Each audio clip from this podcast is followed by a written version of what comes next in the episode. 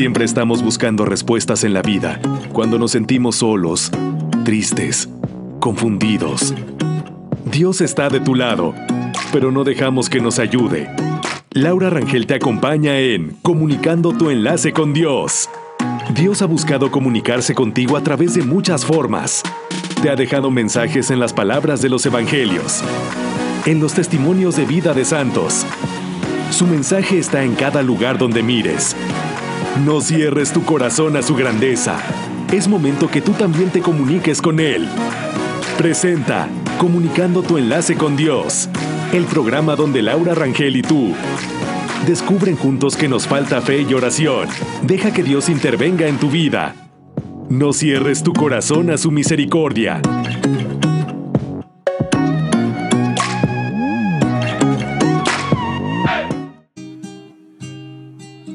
La generosidad no es darme aquello que necesito más que tú, sino darme aquello que tú necesitas más que yo. Jalil Gibran.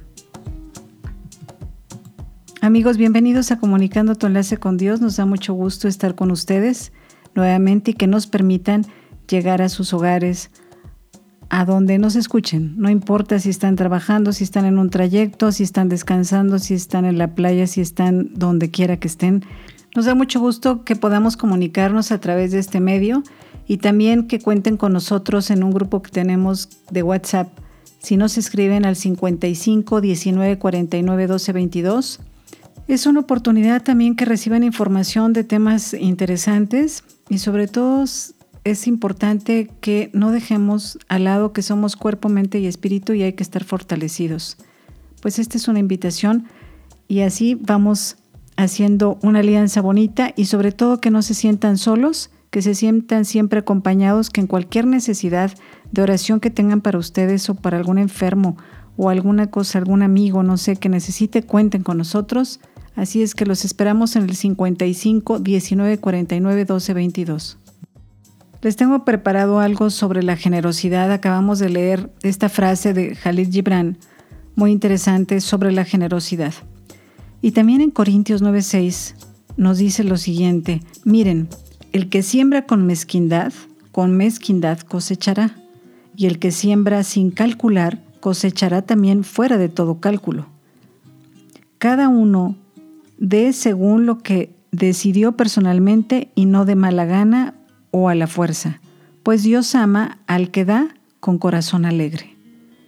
Y poderoso es Dios para bendecirles de mil maneras, de modo que nunca les falte nada y puedan al mismo tiempo cooperar en toda obra buena. Pues esta cita bíblica nos deja verdaderamente una gran reflexión, pero ahí les va otra más, una historia. Resulta que era una mujer que había quedado viuda, tenía muchas necesidades económicas y sus hijos estaban pasando también por una situación bien difícil, imagínense toda la familia. Y entonces un ateo que escuchaba la radio pues bueno, ya dijo, ay, voy a ayudar yo a esta persona, pero de forma como burlesca, ¿no? Y entonces le habló a un amigo y le dijo, ¿sabes qué? Tú compra esto de la comida que está pidiendo, compra unas latas, compra esto, compra el otro. El chiste está que fue con cinco bolsas. Entonces toca la puerta de la mujer y la mujer pues bien feliz sale para recibir esto.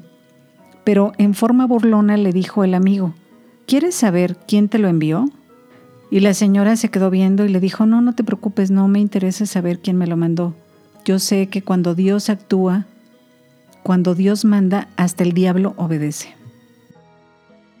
Imagínense nada más qué cara de haber puesto el amigo y que le fue a comunicar al otro, ¿no? Que tenía su intención de burla, su intención de alguna manera con un corazón feo. Si realmente no es que la gente salga mala, sino es todo lo que hemos cosechado, todo lo que hemos recibido, y nuestro corazón se va haciendo negro. Y de nuestros labios, de nuestra boca y de nuestros pensamientos salen las cosas terribles. Eso es lo más grave. Y yo creo que cuando hay necesidades debemos de ser generosos y con el corazón. No nada más es la generosidad en cuanto a dinero, ¿eh? O sea, si puedes dar dinero, claro, eso es, eso es importante porque bueno, pues es un medio, ¿no? Es un recurso que todos lo necesitamos. Pero a veces es dar el tiempo, dar una oración, dar las cosas de corazón, pero tampoco después estar champando, como decimos, de que yo te ayudé, acuérdate, quién sabe qué, o tratar de tomar ventaja de esa ayuda, o tratar que todo el mundo se entere que ayudaste, que, que tengas la foto, que salgas en todo. Claro que hay circunstancias que sí son importantes, también como en una fundación, no sé, donde hacen las ayudas, pero quiero decir que salga realmente de tu corazón y justamente que no seamos mezquinos. Yo hace poco comentaba a una persona, le decía, bueno, ojalá que nuestras familias no hubiera mezquindad. Y recuerdo muy bien que me dijo, oye, pero en nuestra familia nadie es mezquino. ¿Cómo no? Cuando nosotros nos limitamos simplemente a dar gracias a Dios en la mañana. O sea, nos despertamos y como que, ah, qué padre, ya es otro día, la agenda ya está llena y empiezas a ver todo lo que tengas, a revisar mensajes o lo que sea, pero nunca dices, oye Señor, gracias por este día. Te agradezco, que me vaya muy bien. Bendice mi día, bendice a mi familia, a todo. No, no, no, nos levantamos y así como que otro día normal. Y pues al fin y al cabo es otro día, tengo que comer, no me preocupa, pues tengo que tengo para desayunar, no me aflige, pero tú a veces no piensas que cuánta gente no tiene ni siquiera para desayunar ni para tomar un café ese día? Nos cuesta mucho trabajo pensar porque nos acostumbramos al yo todo lo tengo. Los dejo al escucha en voz de Monseñor Teodoro Pino Miranda sobre Nuestra Señora de las Mercedes, que apenas estamos celebrando, y es una advocación de la Santísima Virgen, de verdad muy bonita, con un gran testimonio. Nuestra Señora de la Merced.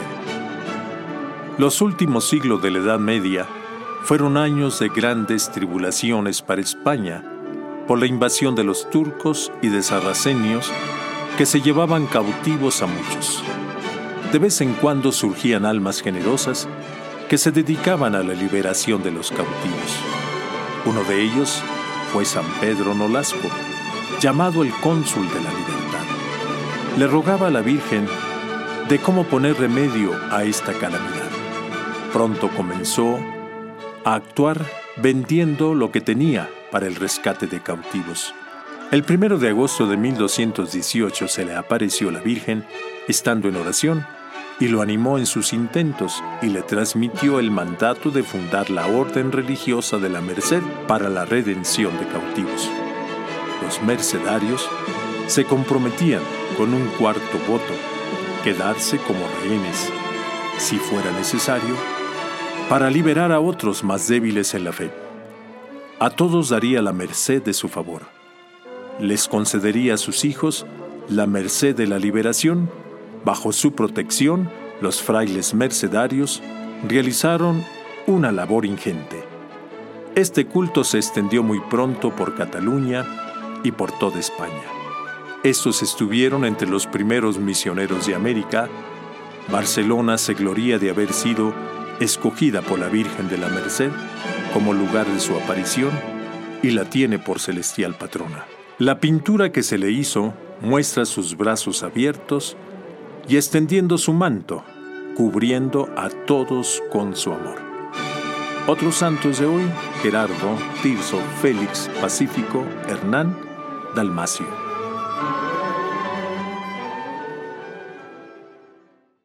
Esta es una muestra de la liberación de la Virgen de las Mercedes que libera a los cautivos. Y a veces hay que pensar en algo, ¿cuántas veces somos cautivos de nuestros propios sentimientos feos o cosas así que a veces nos van pasando y que no queremos reconocer? Ni siquiera a veces nos damos cuenta cuántas veces somos cautivos de nuestros propios egoísmos, de nuestros propios vicios. Tantas cosas. Y ahora podemos entender y comprender y, además este, pedir ayuda a la Virgen de las Mercedes para que ella interceda ante Dios para liberarnos, para liberarnos de ese cautiverio interno que tenemos todos. Cada uno podemos checar en qué o, de qué soy cautivo. Y verán como si hay cositas, ¿no? Que cada quien tenemos, donde tenemos esos momentos que necesitamos esa liberación interior. Nos quedamos con esta bonita reflexión y cada uno piense en qué soy cautivo, qué tengo como cautiverio en mi corazón, en mi forma de ser, en tantas cosas. Y todo es posible que se componga, no se preocupen. Nadie somos perfectos y es un caminar que en ocasiones nos ayuda también cuando nos encontramos personas que nos puedan sacar de ese cautiverio interior y en el momento que menos te lo esperes.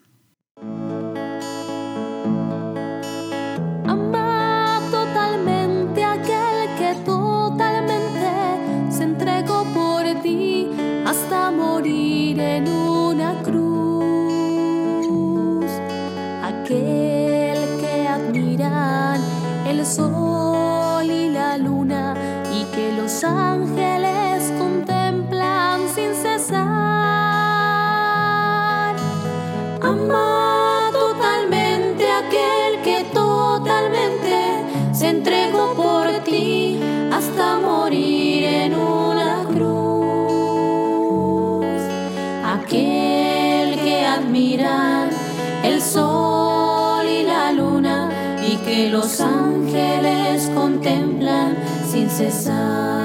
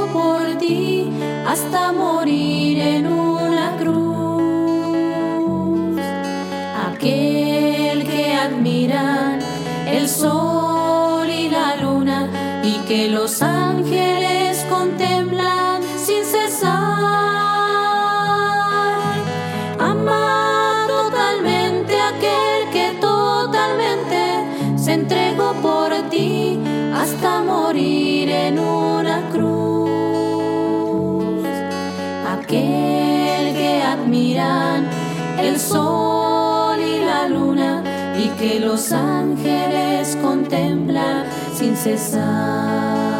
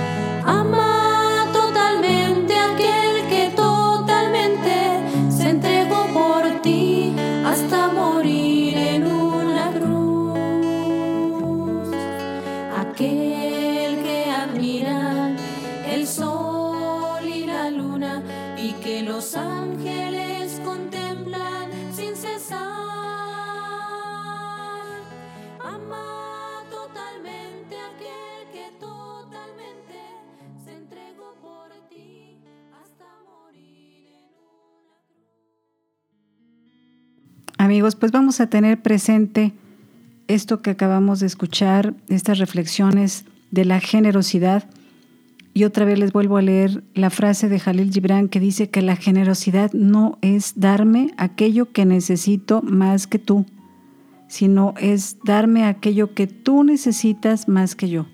Así es que con todo el amor tenemos que ser generosos, que nuestro corazón de verdad sea generoso, que nuestros pensamientos, que todo, no te limites, Siempre Dios recompensa de una u otra manera. Si tienes dinero, qué bueno que lo des. Si no tienes, tienes tu tiempo, tienes otros recursos, tenemos otras herramientas.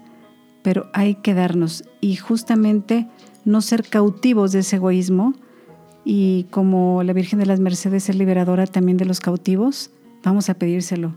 Y verán qué bonito se siente también dar sin esperar recibir o sin estar champando como dijimos, sino darlo de todo, todo corazón y con todo tu amor. Gracias por escucharnos y hasta siempre se despide Laura Rangel.